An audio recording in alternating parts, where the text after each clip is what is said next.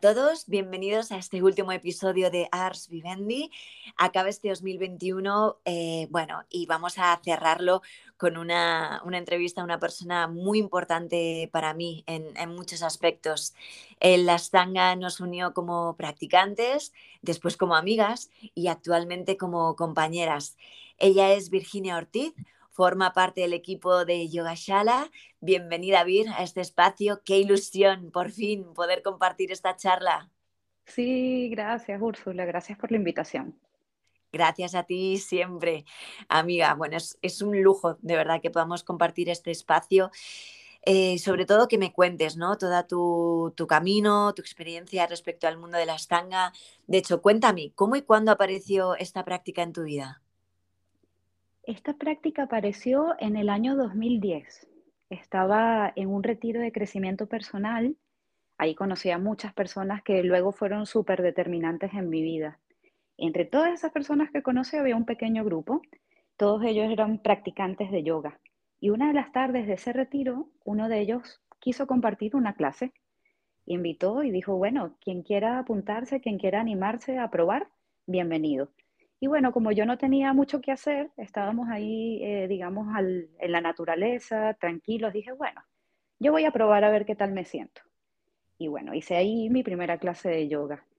Eh, me sorprendió muchísimo porque estaba en peor forma de lo que pensaba, me costaba mucho seguir las posturas, eso nos ha pasado a todos, ¿eh? Cuando hemos, eh, yo creo que cualquier persona en su primera clase Ashtanga sí, es como, perdona, ¿esto qué es? Incluso creo yo que personas que tienen, digamos, una buena condición física también les sorprende ese primer contacto. Pero en mi caso no, yo no tenía una buena condición física. Y bueno, en ese contacto pues me di más cuenta aún de mi falta de flexibilidad, falta de fuerza, falta de equilibrio y sobre todo no podía seguir la respiración. Yo creo que estuve la mitad de la práctica reteniendo el aire ahí, forzando, y no me di cuenta hasta el final, que digo, ay, ahora por fin respiro. En lugar de respirar durante la práctica, fue cuando terminé que empecé a respirar y dije, ay, no podía llevar la respiración. Pero a pesar de todo esto que te cuento, fue algo que me gustó mucho hacer. Y luego me di la oportunidad de conocer a estas personas y entre ellas estaba quien fue luego mi primera profesora Ashtanga, su nombre es Tita Denjoy, y bueno, conecté mucho con ella y empecé a ir a su shala un día a la semana, eh, primero solo en clases guiadas, porque yo sentía que, que, no tenía nivel para hacer las Mysore. Hoy en día sabemos que la cosa aplica un poco diferente, pero empecé una clase con ella, después dos. Después me estaba gustando y me quedaba corta y empecé a apuntar a la tercera. Y así poquito a poco, casi sin darme cuenta, terminé practicando con bastante frecuencia y bueno, estamos aquí 11 años después y sigo encantada con la práctica. Entonces, bueno, eh, fue en ese retiro, con ese grupo maravilloso que la vida me puso ahí y con esta profesora que me abrió el camino. Después de muchos años de práctica, Avi, eh, ¿cuándo es el momento en el que decides, bueno, es que quiero, enseñar esto, ¿no? Quiero compartir esta práctica con, los demás, porque es un momento, por lo menos lo hemos hablado muchas veces tú y yo esto, ¿no? Que es un momento muy difícil cuando, cuando eres practicante y después, obviamente, de, llevar muchos años de práctica, el dar el paso, ¿no? A decir, quiero compartir esta práctica, quiero enseñarla. ¿Cómo fue para ti? ¿Cuándo lo decidiste y cómo, cómo fue? Bueno, mi proceso para tomar ese, esa decisión fue bastante accidentado. Me costó muchísimo, y con muchísimo te digo, eh, hablo de años, ¿no? Eh, varios de mis compañeros de práctica daban clases y nosotros compartíamos, por supuesto, la práctica, todo el amor por, por la salud, por el bienestar. Igual que contigo, hablábamos mucho acerca del movimiento de la respiración, de lo que estábamos descubriendo sobre la esterilla. Y bueno, yo creo que desde esa conexión eh, en algún momento como que quisieron confiar en mí para que les sustituyera en clases. Por ejemplo, una chica que se tenía que ir a México, tenía que hacer un viaje, pensó en mí para que le sustituyera, ¿no? Y yo me acuerdo ese momento cuando me lo dijo, directamente dije, no, no, no, no, no. Todas las excusas ahí ya. Sí, sí, yo digo, no, no, principalmente porque, y creo que estuvo bien decir que no en ese momento, principalmente porque no sentía que no tenía el conocimiento, aunque tenía mi propia práctica, yo sentía que no tenía el conocimiento y la experiencia para compartirlo con otros. Y yo creo que también un poco por respeto a la misma práctica y, a mis profesores, ¿no? No sé, yo dije que no y así me quedé en mi zona de confort.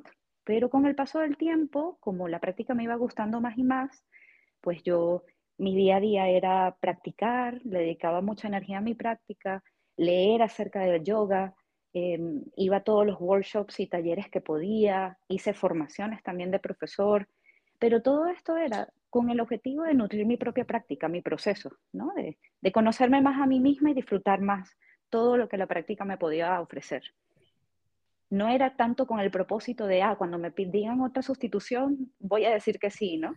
Era algo como que lo dejé a un lado y me nutrí. Y cosas de la vida luego llegaron como otra oleada de, de oye Virginia, sustitúyeme. Y en ese momento, con incomodidad y con miedo, aún así dije que sí, ¿no? Quise dar ese paso. Y la verdad es que para mi sorpresa me sentí bastante cómoda me sentí contenta, me sentí muy en paz, eh, había buena energía. Es como que me dije a mí misma, oye, esto no puede estar mal, ¿no? Este es el camino, ¿no? ¿Sabías este es el camino, sí. Que ese era el camino. Como es que lo que, a mí misma. Lo que has comentado, ¿no? Que te tomaste todo ese tiempo para, para nutrirte a ti. Mm, yo creo ¿no? que nosotras que tenemos una visión muy, afín de, este camino, ¿no? Eh, creo que eso es la clave, ¿no? que lo que no te das a ti misma, a ti mismo de una forma auténtica, luego no, no puedes compartir con, con, los demás, ¿no? Y creo que en este camino de, del yoga, por eso, ¿no? A, veces surge este conflicto con las formaciones de cursos de 200 horas, ta, ta, ta, porque es cierto, ¿no? Es que no son horas, es, es mucho tiempo, ¿no? años de práctica y, de seguir de una forma continua, porque yo creo que las dos sabemos ¿no? que, esto no tiene fin ¿no? y que no hay vida suficiente para poder integrar. Y eso da mucha alegría, porque entonces no tienes ningún lugar a donde llegar. Tú vas haciendo cada día, Lo que explorando, conociendo, nutriendo con alegría. Y bueno, y eso es todo, el momento presente, ¿no? Lo que se puede. Vi, em, tú además, tu formación y tu experiencia profesional, eh, tú eres psicóloga. ¿Crees que eso de alguna manera te ha dotado de, mm, bueno, de algunas cualidades a la hora de, enseñar esta práctica? Mira, yo considero que la formación como psicóloga, cuando te formas como psicólogo, como personal de, de la salud mental, mm, algo que se hace mucho hincapié es en el desarrollo de, digamos, atributos, ¿no? Pero estos atributos son deseables en cualquier ser humano. Te estoy hablando, por ejemplo, no sé, del respeto, de la empatía, de un acompañamiento sin juicio al que tienes enfrente, eh, de ética, ¿no? Son cosas que em, se fomentan mucho en la formación como psicólogo, pero son cosas que yo considero que también muchas personas lo pueden tener dentro de sí y yo creo que todos lo tenemos dentro de nosotros mismos y lo podemos cultivar a lo largo de la vida. ¿No? Eso es una cosa, ¿no? Como cómo acercarte al otro, ¿no? Con respeto. Y por otro lado, pues fíjate, por ejemplo, la psicología. En psicología se considera que los procesos mentales son determinantes para la experiencia de vida, ¿no? Si todos nosotros apuntamos a tener una vida plena, pues ya tenemos la clave, ¿no? ¿Qué tenemos que hacer? Pues apuntar a nuestros procesos mentales, porque ellos determinan esa plenitud que puedas o no experimentar. Y fíjate, por ejemplo, si revisas los textos antiguos de yoga, eh, Yoga Chitta Vritti Nirodha, ¿no? Yoga es el cese de las fluctuaciones de la mente. Entonces, como que la disciplina de psicología y realmente el yoga también en sí mismos apuntan a algo similar. Sí, al final algo universal, ¿no? Que, está en toda condición humana, ¿no? Que, todos nos afectan nuestros procesos mentales y, poder controlarlos, ¿no? Y, ser consciente de ellos es lo que nos va a llevar a tener una vida más o menos plena. Claro, es como eh, utilizarlo como una herramienta, ¿no? Y ese es el proceso en el que siento que estamos, ¿no? En, cuando practicamos yoga, poder distinguirnos, ¿no? Saber que no somos la mente, y que es una herramienta que nos sirve a nosotros, a nuestro verdadero ser. Y eso más o menos, quizás con otro enfoque, es lo que hacemos en psicología también. Bueno, y lo que dices, ¿no? Todos esos, esos atributos, ¿no? Acerca de la empatía, el respeto, que por supuesto yo creo que deberían ser cosas que cultiváramos todos los individuos, ¿no? De una forma necesaria para poder convivir, ¿no? En, en sociedad y relacionándonos los unos con los otros, pero inevitablemente también, como tú has dicho, ¿no? O sea, son condiciones que también deben de aplicarse al mundo del yoga, ¿no? Claro, y cuando piensas en la relación, por ejemplo, psicólogo-paciente o en cualquier caso, si lo quieres relacionar al profesor de yoga y el practicante, pues, em, a ver cómo lo digo, em, ese espacio que se crea, esa energía, ese acompañamiento, ese respeto, eh, se busca crear una sensación de seguridad ¿no? y de cobijo para que la persona que está frente a ti, eh, sentada en la silla o sobre su esterilla, tenga esa seguridad de que puede explorarse y conocerse un poquito más. Tiene que ver también con ese ambiente, ¿no? Terapéutico. Totalmente, ¿no? Yoga chiquitza, ¿no? Terapia de yoga. Exactamente. Sí, es que todo está, todo está entrelazado. Claro, es así. Vi, yo no, sé si a ti te pasa, ¿no? Pero yo a veces me pongo un poco como, me, remonto hace años cuando empecé, ¿no? Y veo como esa versión de esa Úrsula que empezaba en el mundo de las tangas simplemente a practicar sin un tipo de, expectativa ni nada. Y veo con, el tiempo, ¿no? Cómo han cambiado evidentemente las razones por las que empecé a, las razones por las que me he mantenido en este camino, ¿no? Me gustaría saber cuáles son los motivos por los que te empezaste a, a, a comenzar a practicar Ashtanga y actualmente cuáles son los motivos por los que sigues en este camino. Sí, al principio yo creo que bueno, hay algo común entre la Virginia que comenzó a practicar hace 11 años y la de ahora, que es que estoy interesada en, el, en la salud y el bienestar y, lo quiero vivir intensamente, ¿no? Eh, la Virginia del inicio Mm, se acercó al yoga buscando esa salud y bienestar, pero más centrada en el cuerpo, ¿no? Yo estaba buscando conectar con este vehículo, sentirme cómoda en él, sentirme a gusto. Em, eso, en general, lo veía como algo más físico, aunque sabía que eso era clave para poder luego relacionarme en el mundo, lo enfocaba más desde ahí. Actualmente, todavía, por supuesto, estoy cultivando mi cuerpo, preveniendo enfermedades, eh, buscando ese bienestar, pero tengo como un panorama bastante más amplio, ¿no? Lo que hago sobre la esterilla es un aspecto de otros muchos que busco trabajar, ¿no? A partir del yoga. Cómo me relaciono en el mundo, cómo me relaciono conmigo misma, ¿no? Y buscar, digamos, ir quitando capas, capas que no me corresponden para poder encontrar esa plenitud. Más o menos es lo que, digamos, cómo lo, lo vivo actualmente o lo que intento hacer cada día al final yo creo que también es un poco esa sensación de que cuando ves el efecto del yoga, eh, lo ves al final fuera de la esterilla, ¿no? Cuando ya llevas un tiempo Inevitablemente al principio es eso, ¿no? Es como, ah, estoy haciendo esta postura, a ver si llego a hacer esta postura. Y luego hay un momento en el que ya cuando creo que realmente podemos profundizar un poco más en el significado de esta práctica, realmente ves eh, la calidad de tu práctica en, tu vida, ¿no? En decir, ostras, en este momento he reaccionado de esta manera que no me esperaba de mí misma porque en otra ocasión vamos, no me hubiera salido una reacción así ni de broma, o en muchos aspectos, ¿no? Entonces, al final, la vida, para mí, eh, veo que, es eso, ¿no? Es como quizás el momento en el que veo más cómo se refleja mi camino del yoga, ¿no? Sí, se, extiende más allá de la esterilla si te das la oportunidad. Hay que dársela, ¿verdad? Sí, nos lo merecemos. ¿Por qué Ashtanga y no otro estilo de yoga? Mm, yo, no sé, la primera práctica que probé fue Ashtanga. Eh, luego probé otros tipos de yoga y no conecté tanto. Quizás si me hubiese dado la oportunidad de probarlos un poco más, de profundizar como he hecho con esta práctica en concreto, quizás también estaría súper metida, ¿no? Pero bueno, yo decidí como meterme por un solo camino y prácticamente es lo donde, digamos, profundizado, si se puede decir de alguna manera.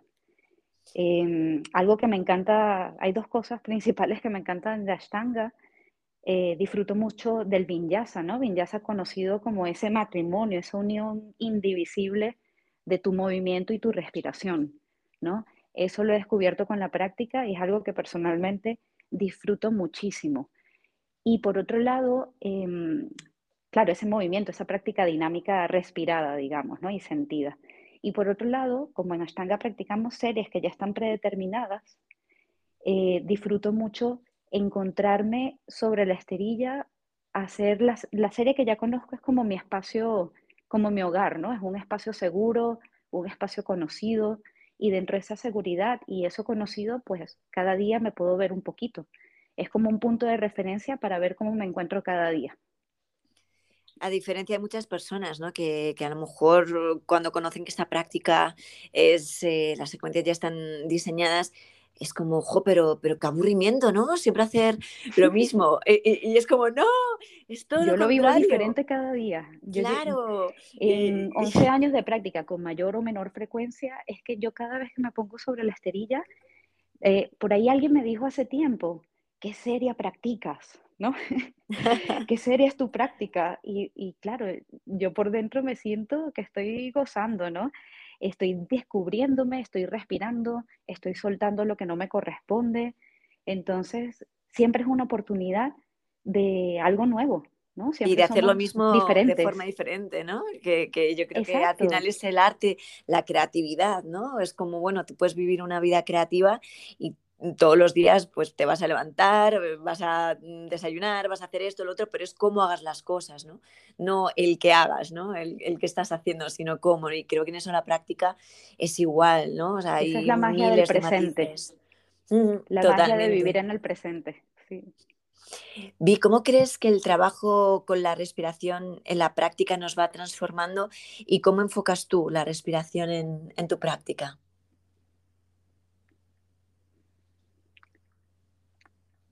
Para mí la respiración es como lo más importante dentro de lo que es la práctica. Pero si me permites decirlo, sentiría yo que en la práctica el vinyasa, ¿no? No la respiración por un lado y el movimiento por el otro, sino esa unidad, ¿no? Mm, poniéndome atención en cada instante, en cada momento, en cada vinyasa, en cada movimiento y respiración, es como que eso permite que la mente se calme. Y en esa calma mental siento que puedo ser yo, ¿no? Si no estoy en el pensamiento de lo de antes, los juicios, lo del futuro, pero cuando pongo mi atención en la respiración y en ese movimiento, en ese vinyasa, siento que realmente estoy descubriendo un poquito más quién soy en este momento. No sé cómo lo vives tú también.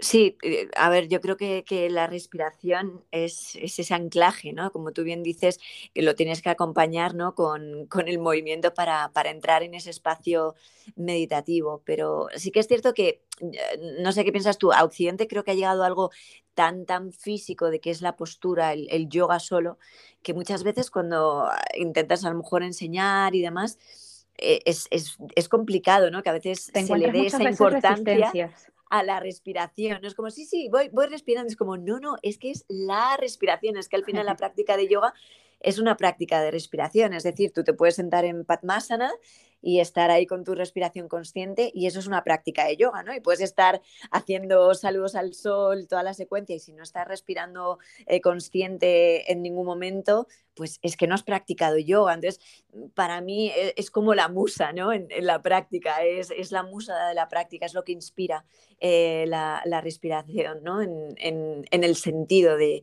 de la práctica. De acuerdo, totalmente. Y también respecto a asana, que, que, bueno, tampoco vamos a demonizar a asana porque asana es necesaria y, y, le importante y la amamos también, por supuesto. Em, me gustaría saber cuáles son los aspectos más esenciales que tienes en cuenta cuando trabajas asana. En mi propia práctica y cuando la comparto, podría decir que es respirarla y sentirla.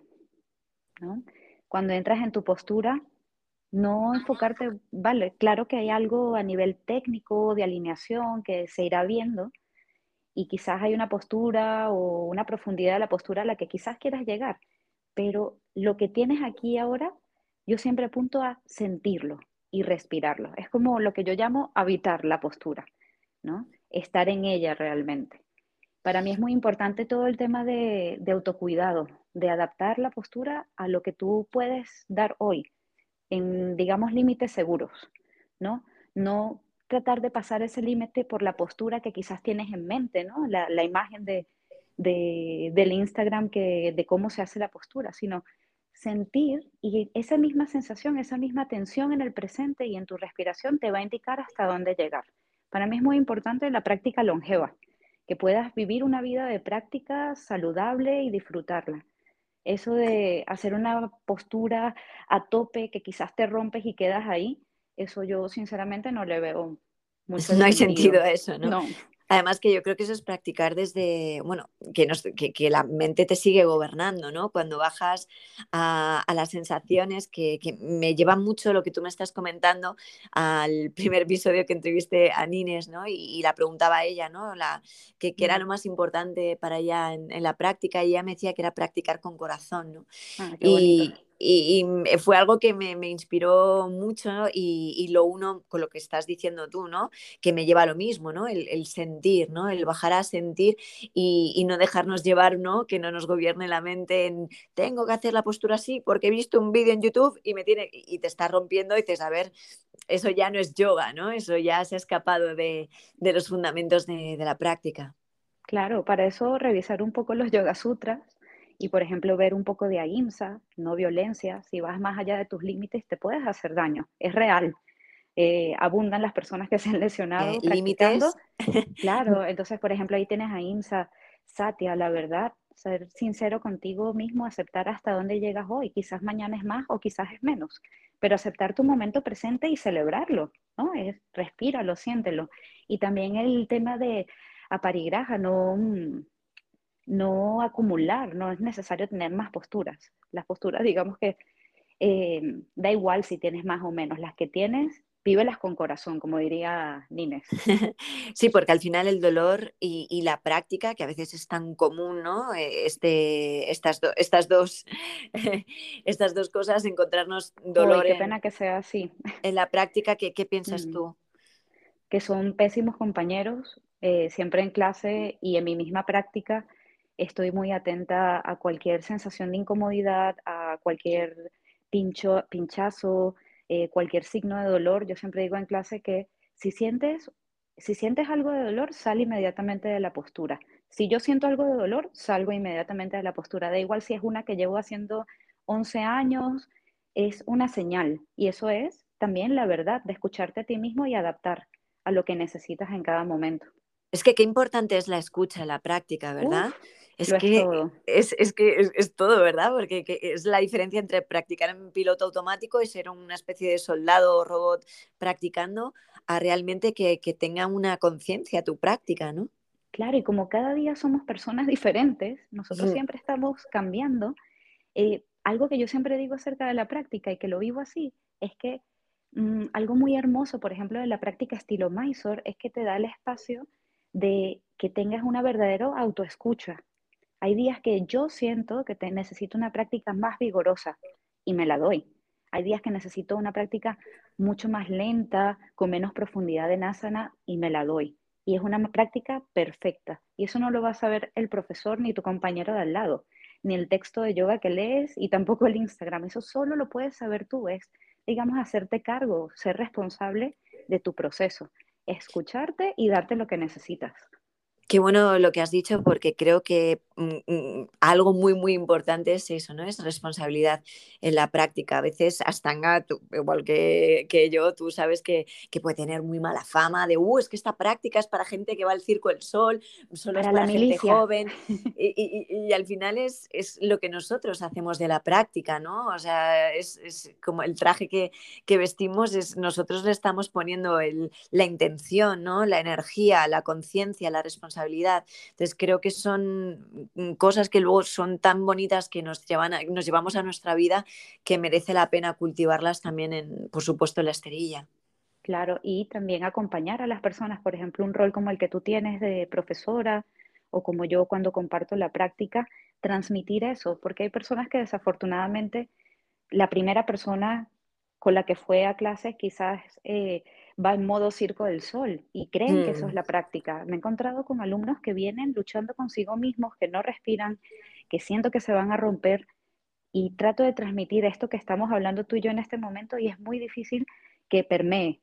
Entonces, creo que también es importante, antes de buscar un centro donde practicar, averiguar un poco esa visión ¿no? de la persona que, que, te va a estar compartiendo la práctica. ¿Y no crees, Vi, que también es un poco porque vivimos en una sociedad, en un momento en el que todo tiene que ir a más, todo. Entonces, cuando llegas aquí, yo creo que la práctica de Ashtanga también es como que desprograma muchas cosas que, creemos que tienen que ser de una manera y aquí la práctica nos deja un poco eh, del revés, ¿no? Nos da la vuelta. Entonces, hay veces que, que, a la gente dice, no, no, no, fuerces, eh, mm. suave, y, a veces la gente te mira como diciendo, ¿de verdad? Eh, ¿De verdad que menos es más? ¿De verdad que sí mm. suavizo, no? Porque... Bueno, y a veces hay que poner un poquito más también, porque también tienes eh, el que se exige muy poco pudiendo dar más, ¿no? Entonces, pero es un tema de graduar, ¿no? De, escuchar, de ir desmenuzando esa sensación, esa escucha, ese, esa vocecita interna, lo que te va pidiendo el cuerpo y la respiración. Eh, es eso, el autoescucha y el respeto. El respeto, muy, muy importante en, la práctica. Bim, me gustaría muchísimo que me contaras acerca de, bueno, de tu viaje a Mysore cuando estudiaste con Sharasvati. Cuéntame cómo fue esa experiencia. Mm, lo máximo, lo máximo. Lo, lo tengo como de los recuerdos más preciados de la vida, la verdad que estoy, llevo unos cuantos meses soñando con volver, pero oye, uno nunca sabe las vueltas que da la vida. No sé si regrese, yo espero que sí, espero ir el año entrante contigo. Lo tenemos pendiente, lo que te lo tenemos pendiente, tenemos, ese objetivo en la mira, pero yo te puedo decir que las cosas valiosas que uno vive en espacios con personas forman parte de uno. Yo es interesantísimo porque siento cuando quiero conectar con ellos, puedo buscar dentro de mi corazón y conectar como si estuviese en India, como si estuviese en la sala, como estuviese, si estuviese en presencia de Sarasvati. Es como esas, esos momentos especiales que has vivido en tu vida siempre son rescatables porque una vez que lo vives plenamente, forman parte de ti. Mm, total. Claro que sí, quiero volver, ¿no? Pero que, que me gusta mucho eso porque siempre lo traigo a mi presente y me inspira, ¿no? La práctica allá en India, pues la disfruté muchísimo. Todo este tema de acostarme tempranito, comer muy bien, levantarme muy temprano por la mañana, limpiarme un poco, saucha, ¿no? Como mi ducha, e irme con mi esterilla caminando por, por toda la ciudad o el pueblo. No sé si, si se puede decir porque son pequeñas casitas, es como un barrio pequeño. Llegar ahí de noche, esperar a que abran la puerta, entrar y colocar mi esterilla y compartir, aunque cada uno está en un punto diferente, compartir ese espacio, esa energía, ese amor a la práctica con 70 personas o quién sabe cuántas de todas partes del mundo, eso ya en sí mismo me pareció transformador. me acuerdo de esa primera clase que ya todos estábamos practicando y llegó Sarasvati, todos nos pusimos en Samastitihi y cantamos con ella el mantra, guau, qué bonito. Y eh, aunque ella no da muchas posturas, no te acompaña mucho con ajustes y esto, te sientes muy acompañado y yo siento que me enseñó. Me enseñó acerca del acompañamiento, de cómo sostener el espacio con la presencia. Eso es algo que a mí me pareció totalmente inspirador y además si revisas un poquito acerca de su vida, pues ha sido una vida entera de práctica, ¿no? Ella no solamente practica asana, bueno, ya no está mayor, pero no solamente fue practicante de asana y pranayama, sino que realmente ha dedicado a estudiar otras ramas de, la práctica de yoga. Y a mí, toda esta gente que pueda ser estudiosa, que haya dedicado su vida a un propósito valioso, que además ayuda a muchas otras personas, para mí eso es algo totalmente admirable. Entonces, conocerla es algo que llevo dentro de mí y que me inspira. Yo tuve la suerte de conocerla en el 2017 en el workshop que, se hizo en, Madrid mm, y, la verdad es que cuando mira los ojos el último día que tuve la, ocasión de, bueno, de agradecer la, la, experiencia, el workshop y demás, eh, su mirada me, me caló muchísimo, tenía algo tan profundo en la mirada, ¿no? Se, veía como contenida toda esa experiencia, como tú bien has dicho, de vida, ¿no? De sabiduría, que se volvía en algo como muy potente, pero a la vez como que, te acogía, ¿no? Como tú, tú decías. Sí, sí, también como algo muy fuerte, muy femenino, y a la vez también muy maternal, ¿no? Y mm. fíjate qué interesante esto que dices tú, que, wow, a veces no son necesarios los ajustes ni las palabras para marcar a alguien. No, simplemente estando. Estando, sí, sí, la presencia, ¿no? De, hecho, yo creo que es otra de las cosas que también cultivamos, ¿no? La práctica, ¿no? La presencia. Cada vez que somos más conscientes en el presente, yo creo que nuestra presencia va, ganando mucho más eh, poderío, ¿no? Por decirlo de, alguna manera. Sí, sí. Eh, me Tú gustaría lo notas desde tu propia experiencia y los demás también lo notan. Sí, si tú lo sientes, eh, llega, ¿no? O sea, es como ahí, yo creo que ahí es cuando está la certeza, ¿no? Dice, cuando tú lo sientes por dentro es difícil que, no trascienda. ¿Cuáles son otros maestros referentes para ti en el mundo de la estaña que, te hayan impactado, que los tengas ahí como muy marcados? Mira, a mí en general soy muy fácil de que me impacte la gente cuando, como te digo, son personas comprometidas, ¿no? A mí el compromiso es algo que en general admiro mucho en la vida entonces te podría decir cualquier cantidad de personas que conozco, muchas de ellas son cercanas, algunos profesores, otros no, que me inspiran con su compromiso con la práctica. Eh, si dan clases, me inspiran con su manera de compartir la práctica.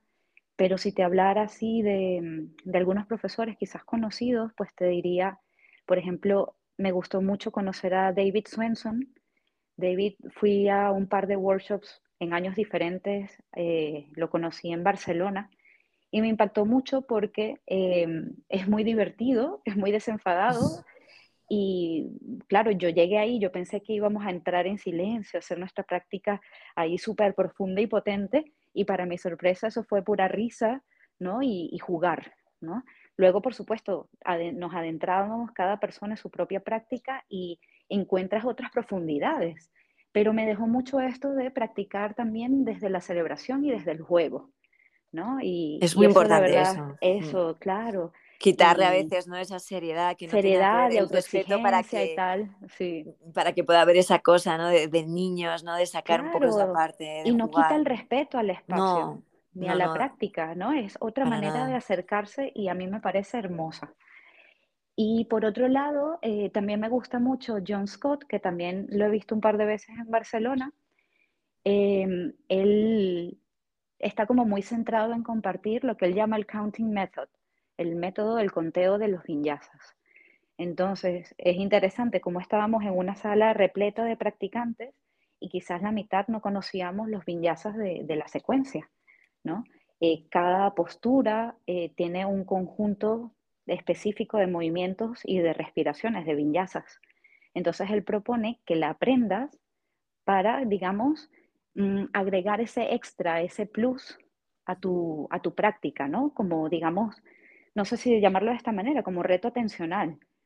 Y la verdad es que desde que lo conocí, empecé a disfrutar la práctica desde otro punto, conociendo cada movimiento, cada respiración, saber dónde estoy en cada instante, saber lo que viene ahora con certeza le da fluidez a mi práctica y de alguna manera también pongo una gotita de, atención sobre ello. Eso me gusta mucho. Para todas aquellas personas que nos escuchan y que no lleven tanto tiempo en la práctica, pero que sepan mm, la importancia de ser constante en este camino para, sobre todo, poder experimentar los beneficios de la Astanga Yoga, me gustaría saber tu punto de vista sobre cómo sostener la disciplina en la práctica. Pues yo creo que es darte la oportunidad de comprometerte contigo mismo, ¿no?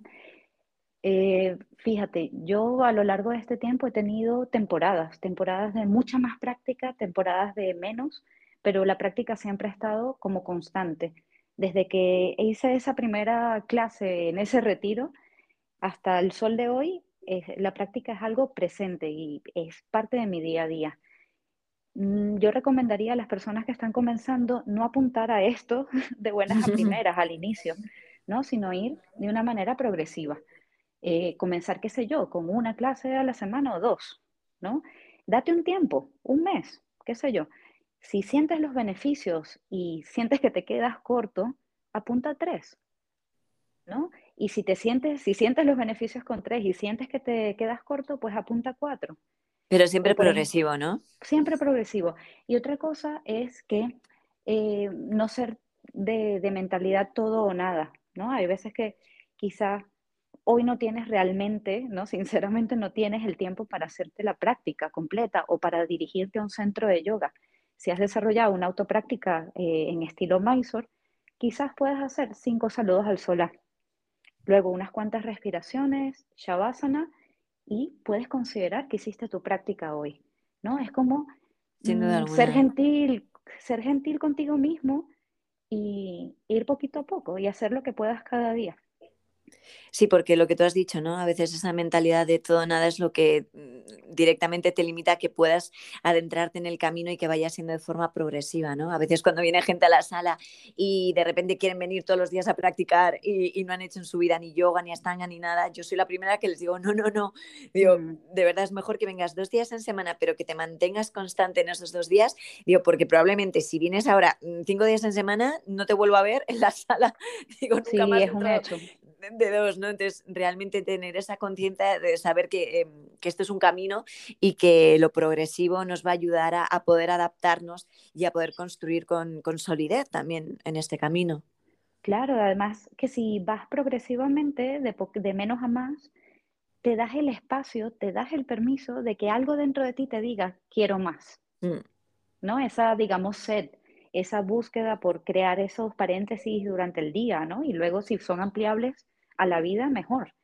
Pero darte la oportunidad de decir, ay, lo necesito, ay, me apetece, ay, como que sí que quiero un tercer día, ¿no? Más que sea una imposición o un reto de que tengo que hacer seis de seis, ¿no? Totalmente, no, no, no hay que forzar ni hay que, ni hay que quemar los cartuchos antes, hay que ir poquito a poco. Vi, ¿cómo te ha transformado y qué te aporta la estanga a tu vida? Uy, estas preguntas son potentes, Úrsula. ¿eh? Todas las preguntas son, potentes. Lo son. Sí, pues a mí la práctica suena súper grande, pero a mí lo que la práctica me ha aportado es mi vida. La práctica mm. me dio mi vida, o sea, porque siento que, que antes como que iba muy en automático, por supuesto hoy en día también muchas veces, pero mi estado habitual era lo automático, no, no estaba en contacto ni con el vehículo que es mi cuerpo, ni con mi corazón, ni con otros. Y no te estoy hablando de que fuera una terrible persona, pero no, no me había dado la oportunidad de explorar un poco y verme florecer, ¿no? Y con la práctica, sin darme cuenta y sin saber que eso llegaría, he cultivado un amor hacia mí misma, respeto, sigo haciéndolo, ¿eh? No crean que, que ya está alcanzado, porque es un camino que da para esta vida y si existen otras, para otras también, ¿no? Pero me siento yo y me gusto, ¿no? Y me siento saludable y me siento a gusto mimándome, cuidándome, me siento a gusto mimando y cuidando a otros y me importa la vida, ¿no? Estoy viviendo. Entonces, bueno, es mucho. Es me, muchísimo. Me ha aportado mucho, sí. Estoy súper agradecida, la verdad.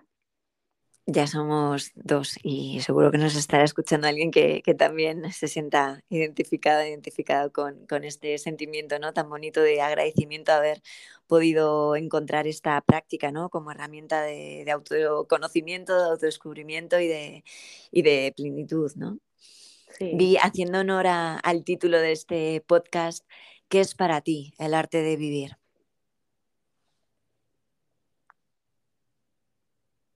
El arte de vivir. Disfrutar el momento presente, estar aquí ahora y abrirte, abrirte a, a la vida, es la plenitud, ¿no? Descubrirte y desde ahí abrirte a las oportunidades, a las experiencias, siendo tú aquí y ahora. Qué bonito, amiga. Me encanta. Bueno, gracias por permitirme ponerme poética. Me encanta. Cuanta más poesía y más flores, mejor en la vida. La verdad es que lo vivo así. Intento ponerlo en palabras, pero no es tan fácil. Eh, pero luego al final eh, eso se transmite en, muchas cosas, ¿no? O sea, ya simplemente hablando más de, uno le resonará. De, nuestro vínculo, ¿no? de nuestra amistad, fíjate, cuando empezamos tú y yo a hablar, eh, que nos enrollábamos y hablábamos y de repente era como, claro, me aportaba tanto lo que nos florecía, ¿no? Mientras teníamos estas conversaciones que era como, un café. Sí, ¿no? Y a veces es con menos tiempo, a veces nos encontrábamos y teníamos dos minutos para hablar y esos dos minutos eran maravillosos. Total. yo me quedaba con ese regalo que todavía cargo conmigo. Igualmente, igualmente. Vi, muchísimas gracias por, bueno, por haberte prestado a, a este último episodio. Em, empecé el 2021 este podcast hablando de, de Astanga Yoga y como no, tenía que terminar este año hablando de, de la práctica y ha sido un honor. Eh, te admiro, te respeto, te quiero muchísimo y estoy súper agradecida que seas parte de, de la Shala, de, de este proyecto, de este espacio. Muchas gracias por todo, Úrsula. Gracias por la oportunidad, por todas las oportunidades que me das en todos los sentidos posibles y bueno, ya sabes que cuentas conmigo y seguimos caminando juntas. Namaste. Por supuesto. Namaste. Gracias, amiga. Y a ti.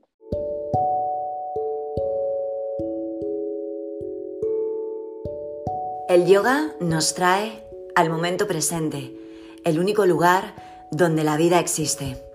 Te deseo un 2022 con mucha salud, con mucho yoga. Nos vemos de vuelta por aquí. Gracias por tu atención. Te mando un abrazo grande y fuerte. Un beso.